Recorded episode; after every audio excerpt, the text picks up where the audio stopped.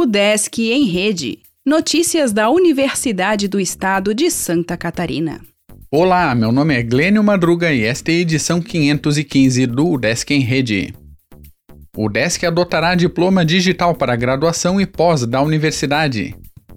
Para isso, o reitor Dilmar Bareta instituiu um grupo de trabalho que se reuniu na última quinta-feira para realizar estudos sobre a implantação dessa alternativa de diplomação na universidade. Segundo a Coordenadoria de Registro de Diplomas e Certificados da UDESC, vinculada à Pró-Reitoria de Ensino, a emissão do diploma digital visa atender às exigências do Ministério da Educação e do Conselho Estadual de Educação. A solicitação do estudo foi feita pela Pró-Reitoria de Ensino e pela Pró-Reitoria de Pesquisa e Pós-Graduação. Na primeira reunião dos membros do grupo, verificou-se a necessidade de levantar melhores práticas adotadas em outras universidades em relação à adoção do diploma digital, além de obter as funcionalidades em relação à possibilidade de diplomação digital junto à EduSoft, empresa que fornece o sistema de gestão acadêmica da UDESC.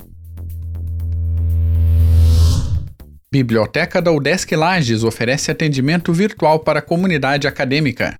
Unidade setorial começou a usar o serviço de referência virtual que atende alunos e servidores locais. Evento na capital faz homenagem ao reitor João Nicolau Carvalho. O DESC prestigiou a cerimônia da Academia Catarinense de Letras em memória do reitor da gestão 76-79. Gestores da UDESC e prefeitos do Oeste se reúnem por parcerias. Visitas do reitor foram feitas em Saudades e Pinhalzinho, tendo projetos e apoio local como destaques. Mestrado em Fisioterapia inicia inscrições para 35 vagas. SEARTE promove formatura de 57 alunos nesta segunda. Canteiro de Obras exibe reforma de auditório em Laguna. Laboratório de Riscos e Desastres divulga vídeo e podcast.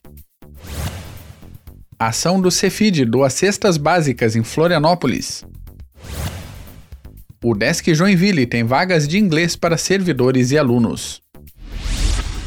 O Desk em Rede é uma iniciativa da Secretaria de Comunicação da Universidade, com produção e edição de Glênio Madruga.